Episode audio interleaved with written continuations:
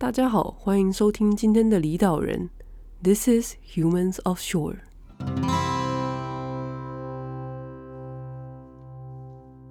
第二集，日本建筑师事务所社畜杨一真。皆さん、こんにちは。 日本の建筑计划事务所で働いているの杨と申します。よろしくお愿いいたします。えっと、この番组は基本的には中国语でやってるんですけど、まあ、いつか日本语の番组も作りたいと思います。よろしくお愿いいたします。所以接下来呢，就全部都是中文啦。大家好，我是现在在日本的建筑师事务所工作的社畜杨一真。离岛人这个节目目前是计划以曾经或是现在正在外国工作、就学或是生活的人为主，所以就从自我介绍开始吧。社畜是个土生土长的岛民，在淡江大学建筑系念了五年之后毕业，那之后是在中国台北的一间建筑师事务所上班。那在岛上的大家其实也很清楚这个岛的状况是什么，不管是钱啊、建币啊、容积啊，或者是业主啊，或者是法规啊，就是有很多的问题。如果是在这种环境之下，我到底可以学到什么？那如果我学不到东西的话，那我为什么要继续待在这里呢？因此才积极考虑要去学得到东西的地方走走看看。那那个时候有两个选择，一个是德国，然后另外一个是日本。毕竟这两个国家在不管是建筑还是他们的工业还是他们的文化上面，德国和日本的做事方式以及成品都是被世界所称赞的。这个岛是自由，某种程度上自由。可是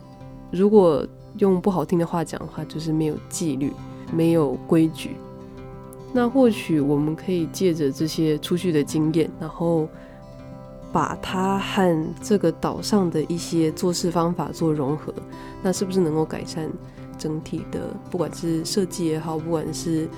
大家对于其他专业的尊重也好，或者是提升自己的能力？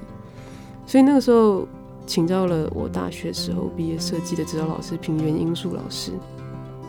那他给我的建议是说，去日本其实是一个不错的选择，可以先去做个 intern 看看，然后再试，再想说要不要去工作，或者是直接去欧洲念个研究所，然后在那边找工作，那样也是可以。上面所说的，不管哪一个选项，建筑系都会需要做作品集，所以从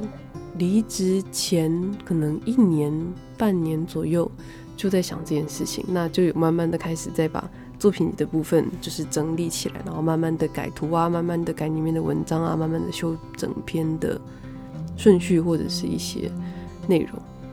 那离职之后，大概过了三个月之后，就把新的作品集印出来。在这之后，因为现在你只要 Google 就可以找到基本上世界上所有东西的资料。那日本建筑师事务所也大多都有自己的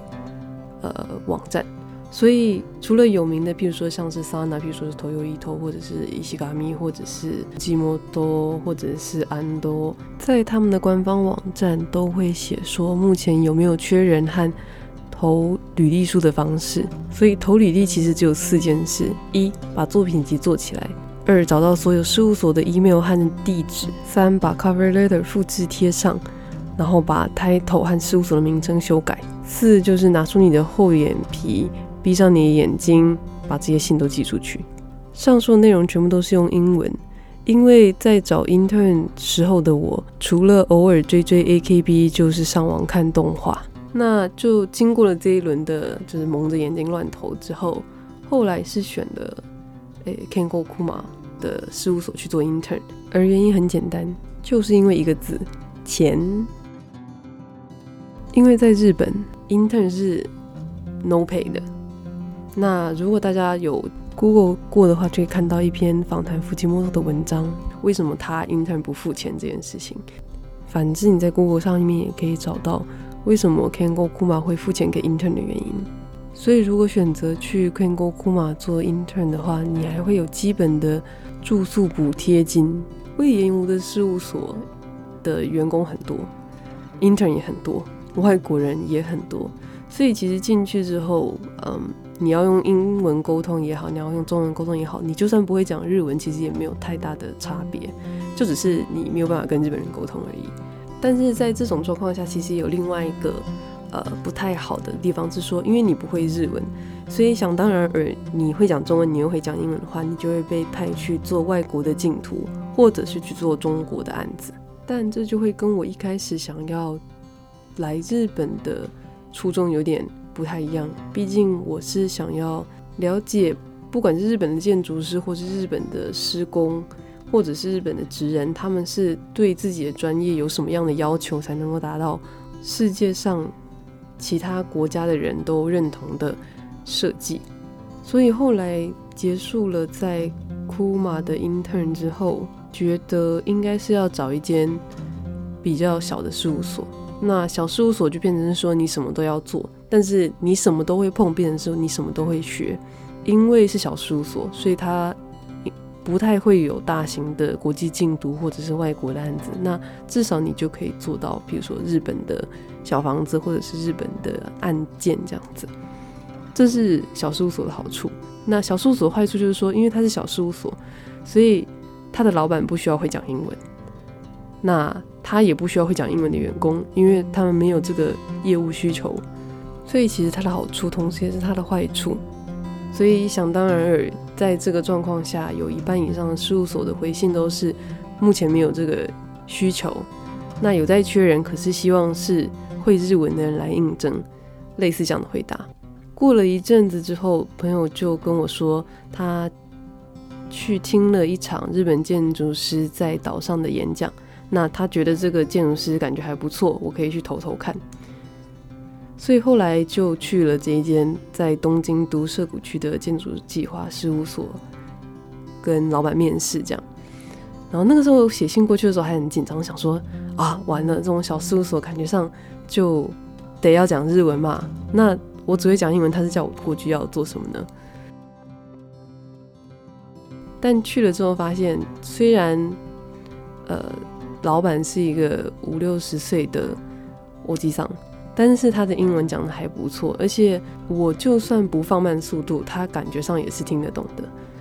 老板的说法就是说，哎，没关系，你进来我们公司的话，嗯，你不会讲日文也没关系，你只要能够用英文跟我可以有良好的沟通就 OK 了。虽然我不太懂这些话背后的逻辑是什么，因为毕竟。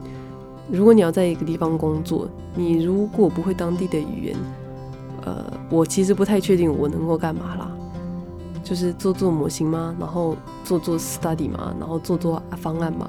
所以在收到录取通知之后，会要花一点时间去等东京的入境管理局去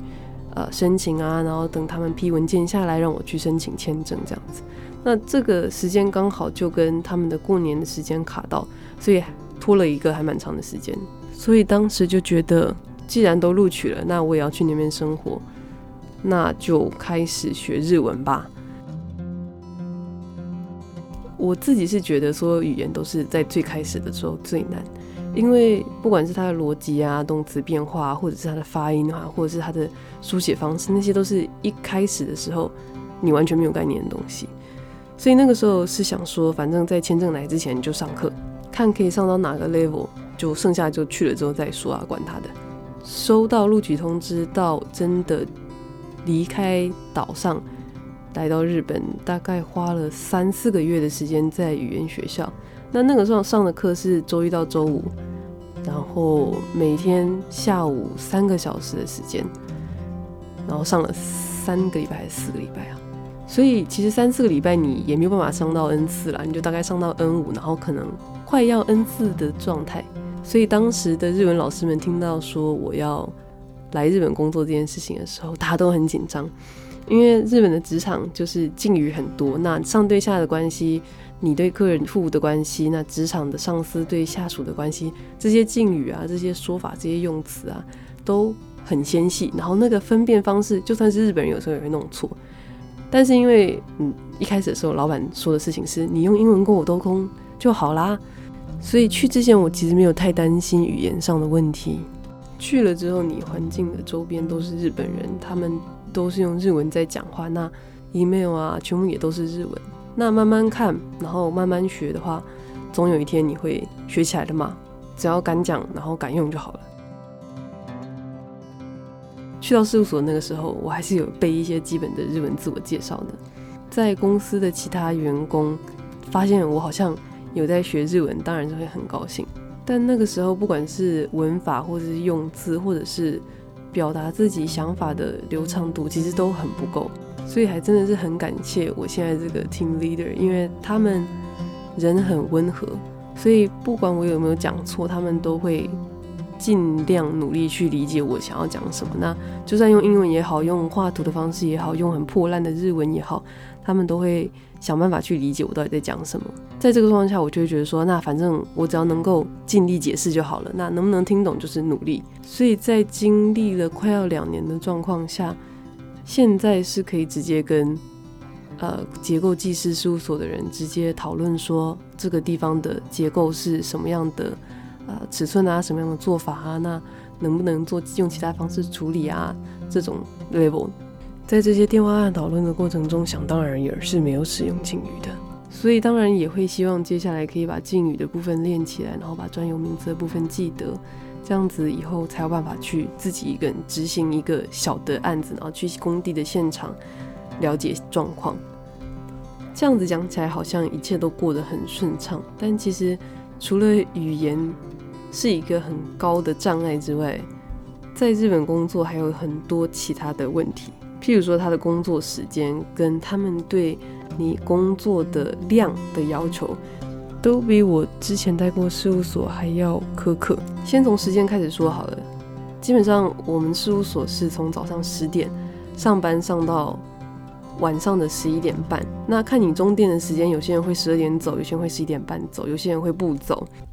周末的部分呢，就是无论你什么时候来，基本上都会有人在，